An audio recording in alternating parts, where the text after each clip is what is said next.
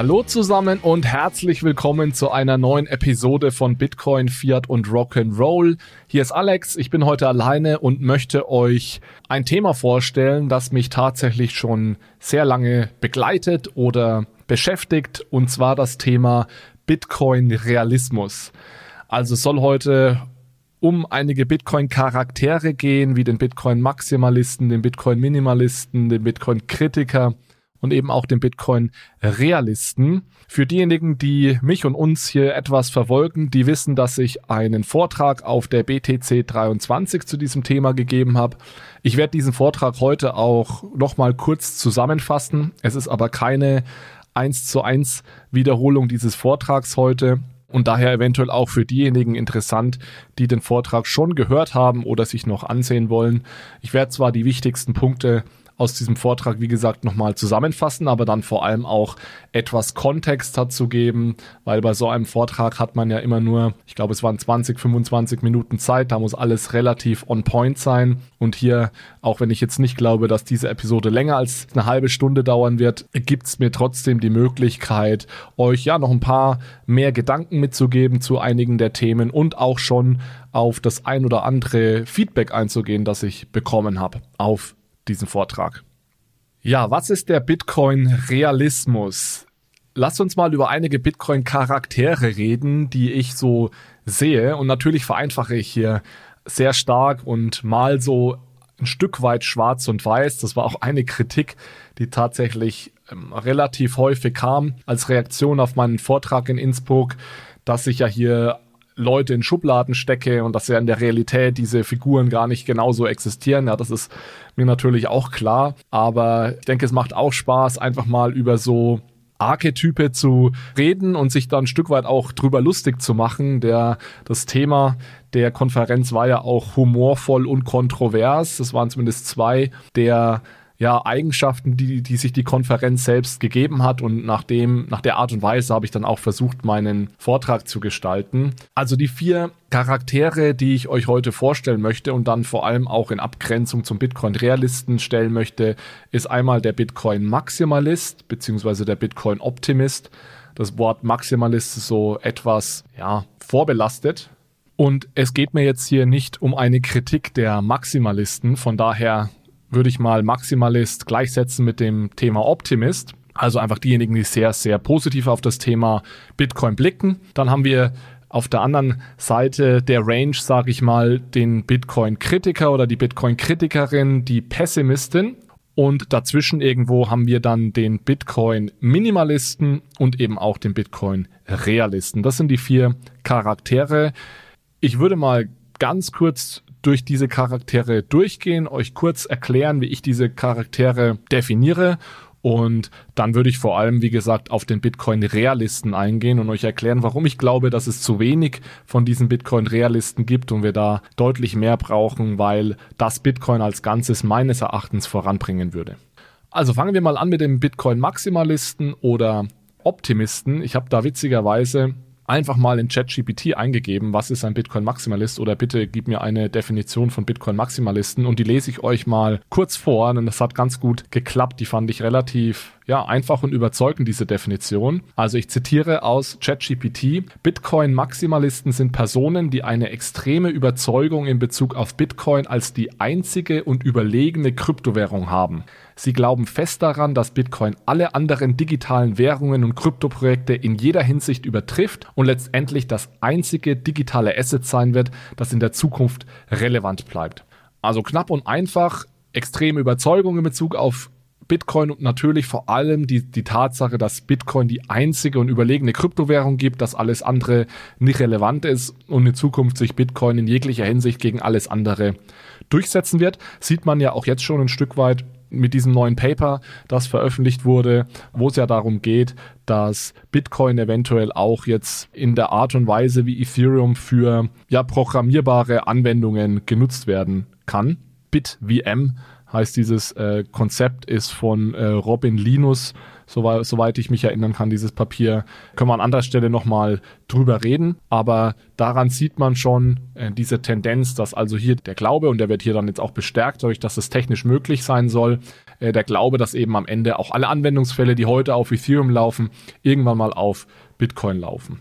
Was ich übrigens persönlich äh, super fände, wenn Bitcoin äh, das genauso hinbekommt wie Ethereum in, in, mit ähnlich viel technischer Flexibilität, weil Bitcoin ist meines Erachtens definitiv die sicherere äh, Blockchain. Und äh, von daher hätte ich also auch nichts dagegen, wenn wir alle Anwendungen auf Bitcoin laufen lassen. Ich denke nur heute sind wir da noch ein Stück weit von entfernt. Aber ich will nicht abschweifen. Die Bitcoin-Maximalisten, bekannte Vertreter ist, denke ich, klar, das ist so jemand wie Michael Saylor oder in, in Deutschland oder beziehungsweise im, im Dachraum Schweiz, Österreich ist es dann sicherlich Roman Rehr mit seinem Blocktrainer-Team. Ja, die Bitcoin-Pessimisten als zweite Gruppe habe ich auch äh, ChatGPT genutzt. Das hat ganz gut funktioniert, auch in diesem Fall. Ich lese nochmal vor. Bitcoin-Pessimisten sind Personen, die eine negative oder skeptische Sicht auf Bitcoin und oder Kryptowährungen im Allgemeinen haben. Sie zweifeln an der langfristigen Werthaltigkeit und der Zukunftsaussicht von Bitcoin und glauben möglicherweise, dass es erhebliche Risiken und Probleme gibt, die es zu einem unattraktiven oder unsicheren Investment machen. Also große Skepsis zum Thema Bitcoin ganz allgemein. Ich bin normalerweise, wenn ich sehr überzeugt bin von einem Thema, dann suche ich eigentlich immer die Auseinandersetzung mit den Pessimisten oder Kritikern, weil ich natürlich da versuche, meine Glaubenssätze zu hinterfragen und dadurch auch zu festigen. Leider ist es so, dass in, gerade wenn es um das Thema Bitcoin oder Kryptowährung allgemein gibt, die Qualität der Kritik sehr, sehr oft relativ schlecht ist. Es gibt sehr viele Kritiker, aber es gibt sehr wenige gute Kritiker. Und ähm, ja, das ist schade und das ist auch eine Stelle, wo dann eventuell die Bitcoin-Realisten am Ende nochmal ins Spiel kommen. Bitcoin-Pessimisten oder Kritiker kennt ihr sicherlich, gibt es wie gesagt wie Sand am Meer um nur einige zu nennen. Also die EZB als Institution und natürlich mit ihrer Chefin Christine Lagarde ist das sicherlich in Europa zu nennen, die sich sehr oft sehr kritisch zu Bitcoin äußern. Jamie Dimon als der CEO der größten Bank der Welt, so jemand wie Nassim Nicholas Taleb zum Beispiel ist auch oft kritisch. Gute Kritiker gibt's auch, wenn auch leider wenige. Ich finde zum Beispiel George Selgin einen sehr guten Kritiker, der sich dazu auch schon des Öfteren geäußert hat. Oder auch einige der Ökonomen der Bank für internationalen Zahlungsausgleich. Da gibt's auch das ein oder andere Papier, wo tatsächlich gute Bitcoin-Kritik geäußert wird. Äh, eine Sache, und da greife ich jetzt schon ein kleines bisschen vor, auf den Realismus, wo tatsächlich auch gute, fundierte Bitcoin-Kritik geäußert wird, ist Ganz einfach in der Forschung. Also es gibt ja Forschungspapiere peer-reviewed, das heißt reviewte Forschungspapiere, die von anderen Forschern dann auch nochmal gegengelesen und auf, sagen wir mal, äh, ja, Korrektur gelesen wurde, wurden vereinfacht gesagt. Da gibt's also auch sehr gute und fundierte Kritik. Leider noch viel zu selten. Also, das sind die Bitcoin-Kritiker. Dann kommen wir mal zum Bitcoin-Minimalisten. Beim Bitcoin-Minimalisten hat mich dann ChatGPT im Stich gelassen. Aber es gibt ja Gott sei Dank das Buch von Ijoma Mangold, die orange Pille, haben wir hier auch schon mal vorgestellt, beziehungsweise es gibt ein Interview mit Ijoma, in dem ich zwar versucht habe, mit ihm über sein Buch zu sprechen, aber wir haben dann ganz lange über andere Themen gesprochen, aber auch über sein Buch. Das verlinke ich euch gerne nochmal in den Show Notes. Genauso wie ich euch übrigens den Vortrag aus Innsbruck verlinke. Dann könnt ihr euch den gerne auch noch auf YouTube ansehen. Also kommen wir zu den Bitcoin-Minimalisten. Die Definition kommt jetzt von mir, wie gesagt, stark angelehnt an das Buch von Ijoma. Bitcoin-Minimalisten sind Personen, die Bitcoin als einzigartige technologische Innovation und dezentrales Geld anerkennen.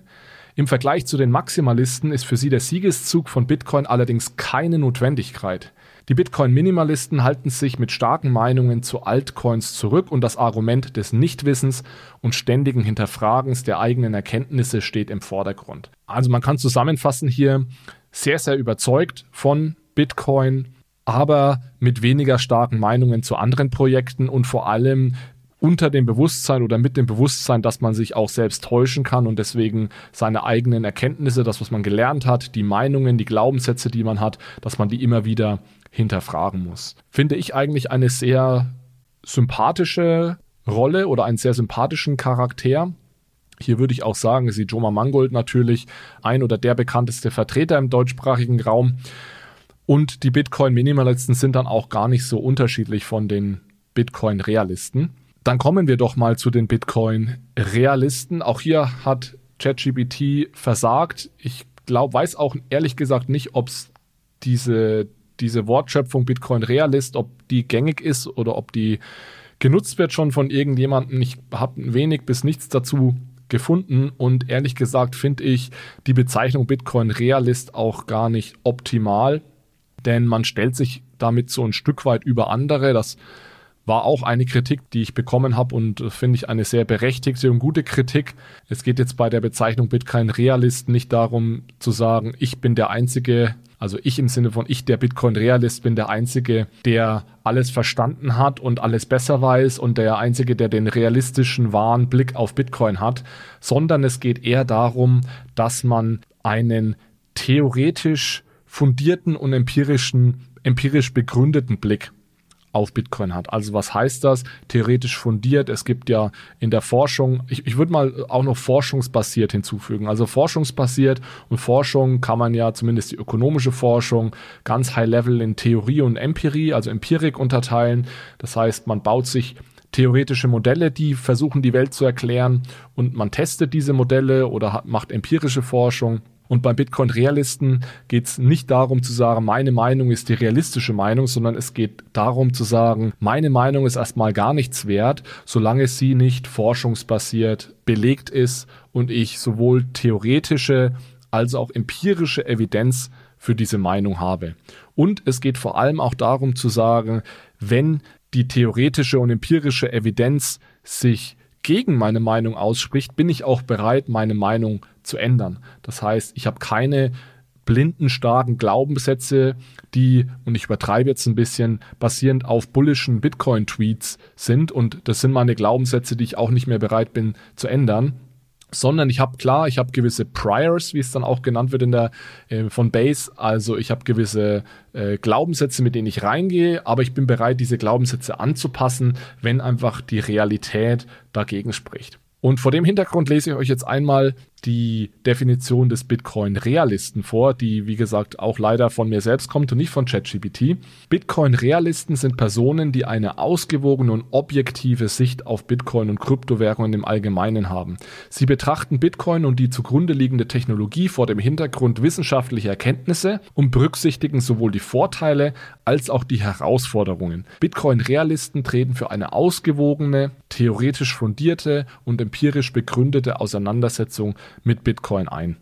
Es gibt sicherlich viele Bitcoin-Realisten, die sind nur nicht sonderlich bekannt, ähm, weil leider diejenigen, die am lautesten schreien, und das sind nun mal die Maximalisten und die Kritiker oder Pessimisten, die sind auch am ehesten bekannt. Mir sind trotzdem ein, zwei auf internationaler Ebene eingefallen und würde mich wirklich interessieren, wenn euch noch weitere Personen einfallen oder wenn ihr selbst auch am Ende sagt, hey, ich bin eventuell auch ein Bitcoin-Realist, eine Bitcoin-Realistin, dann würde mich das freuen, wenn ihr das auch kundtut. Äh, ein ja mehr oder weniger bekannter Vertreter, auf den diese Beschreibung sehr gut zutrifft, ist meines Erachtens David Marcus.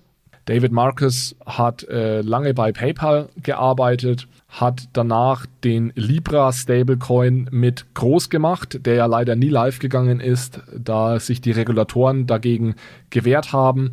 Und heute ist er der CEO von Lightspark. Das ist ein, Light, ein Startup im Lightning-Bereich, die also Zahlungen auf Basis von Lightning ermöglichen wollen. Also er ist definitiv ein Bitcoin-Fan, aber wenn man ja Interviews von ihm hört, dann muss ich sagen, hat er schon eine sehr ausgewogene und wie ich eben, wie ich es eben nennen würde, eine sehr realistische Sicht auf Bitcoin.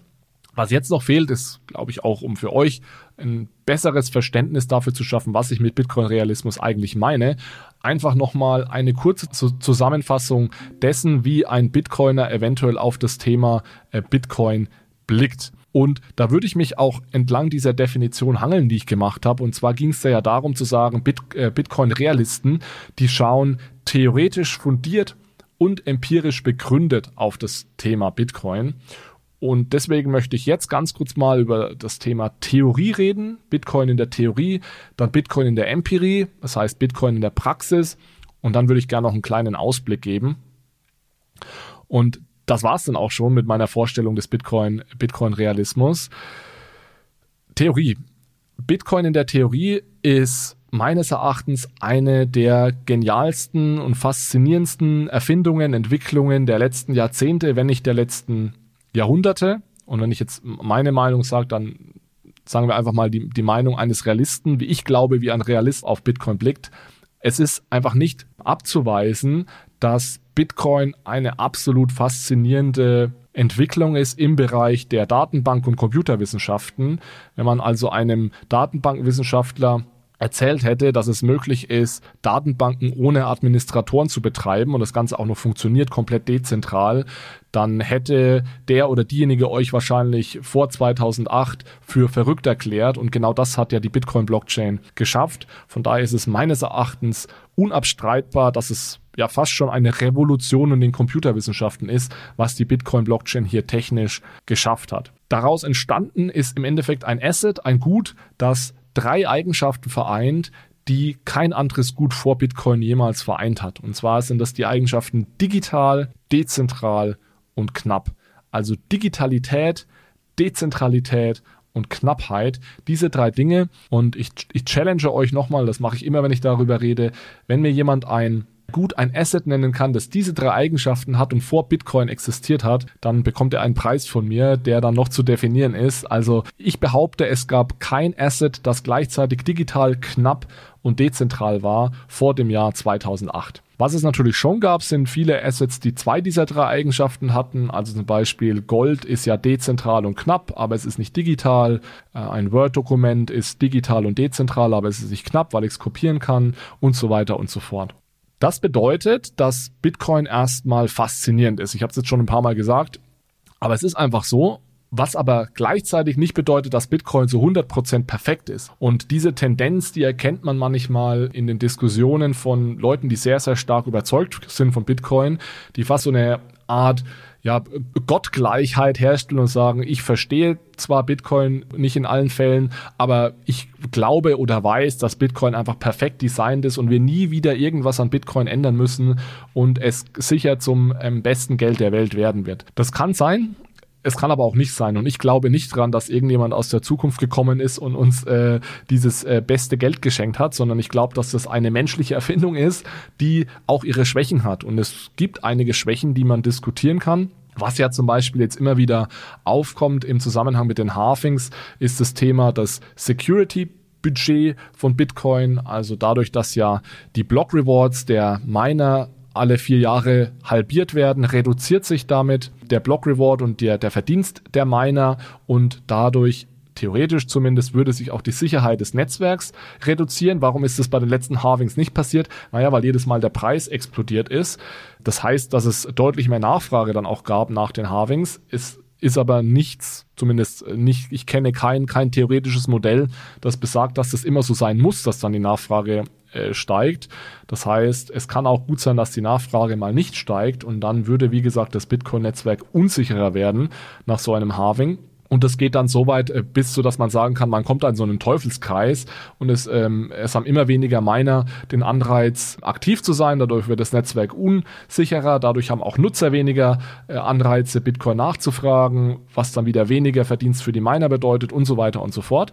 Das ist eine meines Erachtens sehr valide Kritik, die man sich eben ansehen muss. Und diese Kritik kann dazu führen, ich betone, ja, kann heißt nicht muss, dass wir Bitcoin irgendwann mal, und das kann in wenigen Jahren sein, das kann aber auch in mehreren Jahrzehnten das der Fall sein, in irgendeiner Art und Weise nochmal anpassen müssen. Und äh, Bitcoin wird ja ständig angepasst. Ja, also gibt ja immer wieder kleinere Verbesserungen, die wir vornehmen. Und das wäre auch eben eine Verbesserung, die durchaus auch etwas größer sein könnte. Vielleicht bekommen wir das auch mit einer kleineren Drehschraube hin. Aber es gibt, äh, und das ist auch so die Bottomline dieses Arguments, es gibt so ein paar Punkte, die man an Bitcoin auch in der Theorie äh, kritisieren kann, schmälert aber in keinster Weise die Einmaligkeit hinter dieser Entwicklung Bitcoin. Und was vor allem besonders ist und vielleicht noch ganz kurz eine Side Note, ich kann gerne mal, wenn euch das interessiert, zu diesen Kritikpunkten, die ich in der Theorie sehe, also zum Beispiel das Security Budget, was gibt's noch, die Tatsache, dass Bitcoin eine fixe Geldmenge hat,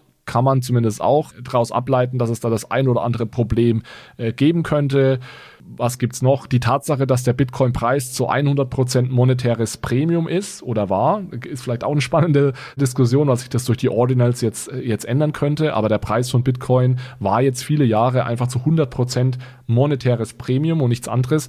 Wenn euch diese Themen interessieren, kann ich da gerne nochmal in ein, zwei zusätzlichen Episoden meinen Blick auf diese theoretischen Herausforderungen von Bitcoin, ja, kann ich da meine Meinung dazu abgeben. Das schmälert aber, wie gesagt, nicht die Einmaligkeit von Bitcoin und vor allem, was, was oft mal vergessen wird, ist, dass Bitcoin das einzige gebootstrappte Netzwerk ist. Das heißt, Bitcoin ist organisch gewachsen über viele, viele Jahre und das ist meines Erachtens eine historische Einmaligkeit. Das wird nicht mehr passieren, denn wenn ich heute ein Netzwerk bootstrappen möchte, bin ich am Anfang extrem angreifbar. Und deswegen sind auch alle neuen Kryptoprojekte aktuell erstmal zentralisiert und versuchen dann von einer sehr zentralisierten Form sich zu dezentralisieren. Und das ist sehr, sehr schwer. Und Bitcoin hat eben durch dieses organische Wachstum von Tag 1 dezentral es geschafft, äh, diese, diese Dezentralität von Anfang an zu erhalten. Und deswegen bin ich auch ein Fan davon, diese Dezentralität zu äh, verteidigen, denn das ist, das ist das Allerwichtigste an Bitcoin, dass es dezentral bleibt, weil wenn es nicht mehr dezentral ist, dann äh, wird es einfach sehr, sehr ähnlich wie viele andere Projekte, die wir haben. Also soweit mal zu Theorie. Bitcoin eine der äh, faszinierendsten Erfindungen der letzten Jahrzehnte, wenn nicht Jahrhunderte. Schauen wir mal in die Praxis jetzt. Also basierend darauf, dass Bitcoin ja wirklich was Neues und, und Einzigartiges ist, ist die Anwendung in der Praxis bislang, zumindest aus Sicht der Fans, und dazu zähle ich mich jetzt mal, noch sehr zurückhaltend. Also zum Beispiel wird Bitcoin kaum von Unternehmen heute als Zahlungsmittel akzeptiert oder von irgendjemandem auch genutzt als Zahlungsmittel. Ich bin generell ein bisschen skeptisch zu dem Zahlungsmittel Use Case äh, und ich glaube auch nicht, dass Bitcoin unbedingt Weltreservewährung werden muss, um als erfolgreich zu gelten. Aber das ist so eine Sache, wo sicherlich viele Bitcoiner sich erhofft hätten, dass es äh, schneller und besser geht. Ich glaube, die Tatsache, dass Bitcoin da ist und funktioniert und eine Outside-Option zu existierenden Zahlungssystemen ist, das reicht schon, um Bitcoin als erfolgreich zu abzustempeln. Von daher bin ich da gar nicht so, so streng, wie es vielleicht viele Bitcoiner sind. Dann eine zweite Sache, die in der Empirie auch nicht so gut klappt, wie sich das viele eventuell in der Theorie vorgestellt haben, ist das Thema Selbst Eigenverwahrung, Selbstverwahrung. Äh, der Sven Hildebrand hat es auf der BTC 23 auch gesagt. Ich glaube, er hat von 95 Prozent gesprochen der Kryptowährungen, also nicht nur Bitcoin, sondern Kryptowährungen, die bei der Börse Stuttgart, bei der BSDEX äh, zentral verwahrt werden. Also der allergrößte Teil der Menschen verwahrt eben sein, seine Kryptowährungen zentral. Ich glaube auch nicht, dass sich das ändern wird in Zukunft, sondern dass das eher der Normalfall sein wird, vor allem für institutionelle Nutzer dann. Also eine, sagen wir mal, ein, eine Pensionskasse, wenn die sich entscheidet, wirklich mal Bitcoin zu halten, dann wird diese Pensionskasse jetzt nicht anfangen, diese Bitcoin selbst zu verwahren, sondern die wird dafür institutionelle Anbieter wie Banken oder spezialisierte Kryptoverwahrer nutzen, um dann eben dort die Kryptoverwahrung auf, auf einer custodial Art und Weise umzusetzen. Es gibt aber natürlich auch äh, positive empirische Evidenz. Also zum Beispiel ist es so, dass über 12 Prozent der Österreicher Kryptowährungen besitzen. Da habe ich einen kleinen Fehler gemacht auf der BTC 23. Da habe ich von Bitcoin gesprochen, über 12 Prozent Bitcoin. Es sind aber über 12 Prozent Kryptowährungen insgesamt. Finde ich aber so, dass so schon viel. Also die die Zahl fand ich beeindruckend. Die Schweizer sind sogar bei 17 Prozent. Ich glaube, die Deutschen bei irgendwas 8 bis 10 Prozent. Aber es ist doch so, dass eben viele Menschen bereits Bitcoin oder Kryptowährungen besitzen oder genutzt haben in den letzten Jahren. Ich glaube, so war die, die Frage da formuliert.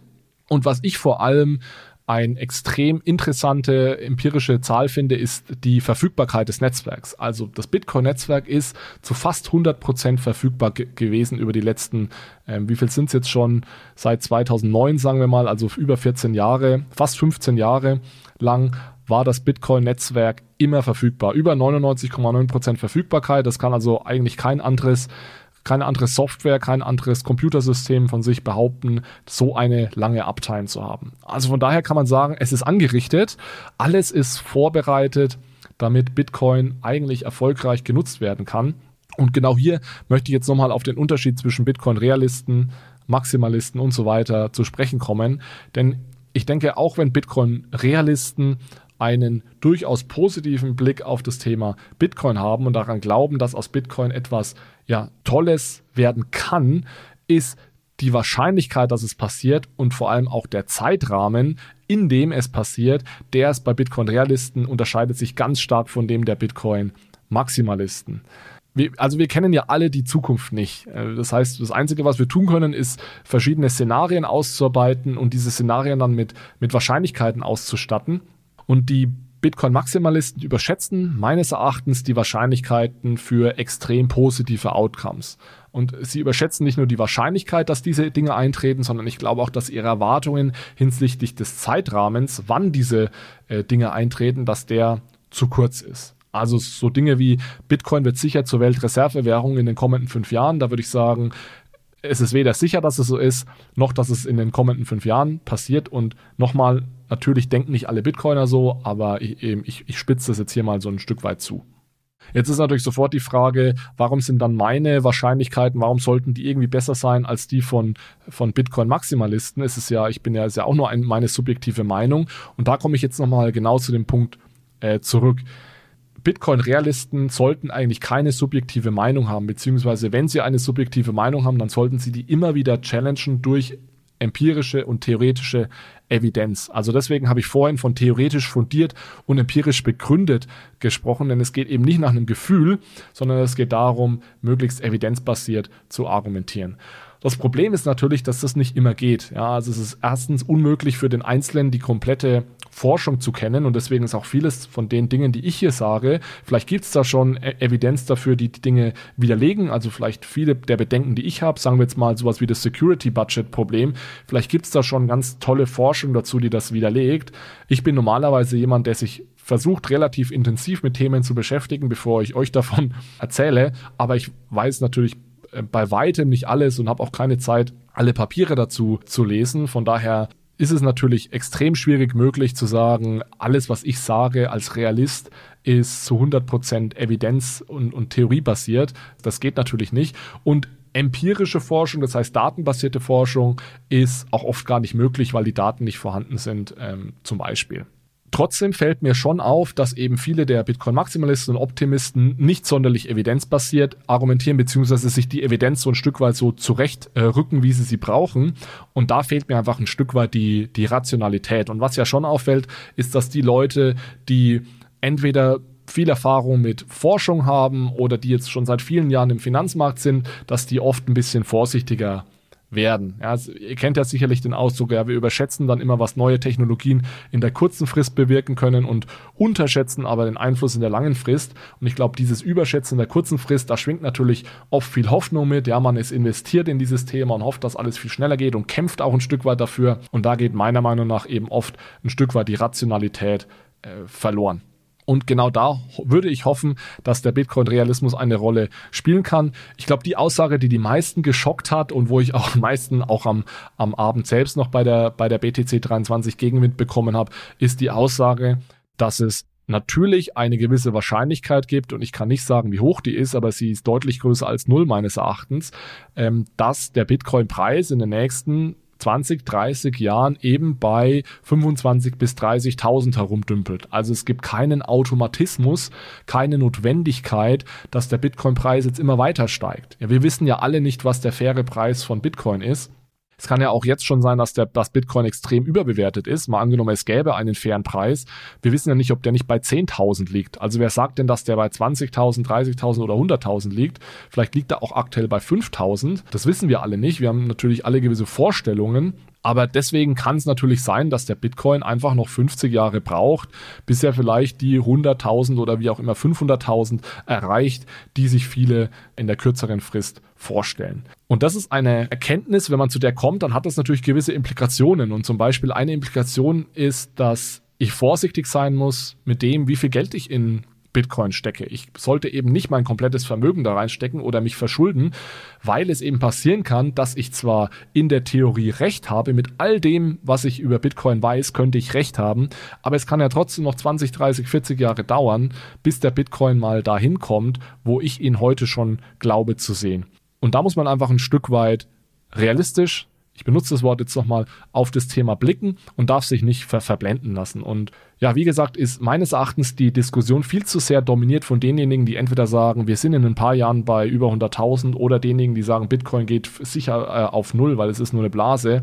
Diese zwei Camps, davon haben wir genug Leute. Was uns fehlt, sind die Bitcoin-Realisten, die bereit sind, ihr Leben diesem Thema ein Stück weit zu opfern, die Forschung betreiben und dadurch äh, forschungsbasierten Erkenntnisgewinn zutage fördern. Wir brauchen die Leute, die bereit sind, ihre Ansichten und Meinungen zu ändern, wenn die Theorie und Empirie eben darauf hindeuten. Also, wir brauchen mehr Bitcoin-Realisten, die das Thema behandeln und zwar aus allen Richtungen, sei das der Kryptographie, Datenbankwissenschaften, Ökonomik, äh, Philosophie und so weiter und so fort. Und wenn du jemand bist, der ja vielleicht auch jung ist und Zeit hat und nicht weiß, was er studieren soll, dann such dir doch eine dieser Disziplinen heraus, äh, grab dich da ein und widme dich dem Thema äh, Bitcoin. Genau das wird nämlich gebraucht, dass wir dieses Thema faktenbasiert noch besser verstehen.